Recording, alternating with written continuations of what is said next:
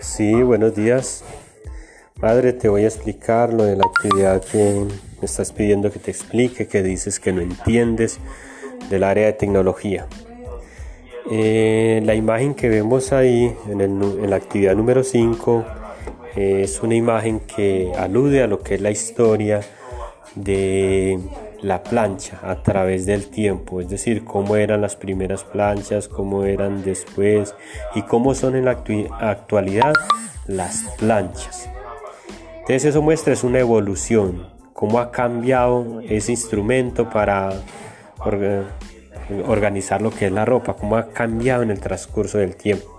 Ahí solamente nos dicen que leamos, que miremos y y leamos la imagen y lo que dice ahí. Y entonces ahí solamente nos están mostrando la, la mera imagen y la historia de lo, de lo que ha sido la evolución de la plancha. ¿Listo? Entonces ahí no hay pues como mayor cosa que hacer que no sea mirar y leer. Luego nos dicen que debemos de encerrar en círculos de diferente color los, los objetos antiguos y los objetos modernos. La primera imagen, en la primera imagen nos aparecen dos objetos que son cuchillos modernos y cuchillos antiguos. Los cuchillos modernos, mira que tienen una hoja metálica, la cachita negra, ¿cierto? Y el los cuchillos antiguos, mira que son em, objetos de madera, tienen, son unas varitas de madera con unas punticas de lanza de piedra al final de la madera, ¿cierto? Entonces, ahí vemos que hay un cuchillo antiguo que serían los, los objetos que son de madera y piedra. Y un cuchillo moderno que es el objeto que tiene eh, la hoja de, metal y la cacha de, pasta, la cacha negra.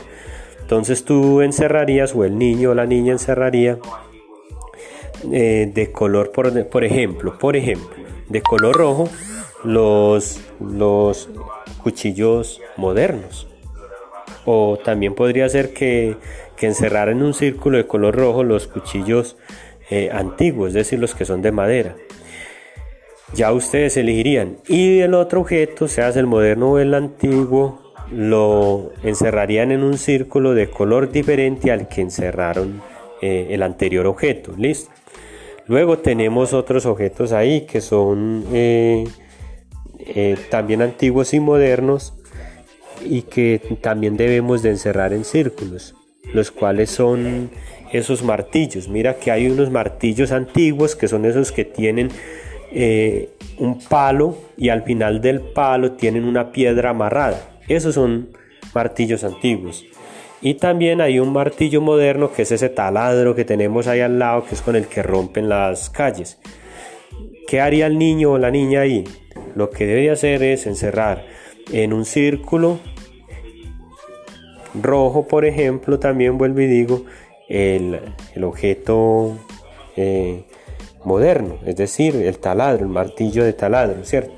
Y encerrar en un círculo, por ejemplo, azul, el objeto antiguo, es decir, el martillo viejo que hay ahí, que es el que es con palos y piedras, que tiene el palito y en el palito amarrado la amarrada la piedra al final, ¿listo? Entonces, lo importante es que se diferencie el, objeto antiguo del objeto moderno para que podamos ver cómo ha evolucionado esos diferentes objetos a lo largo de la historia.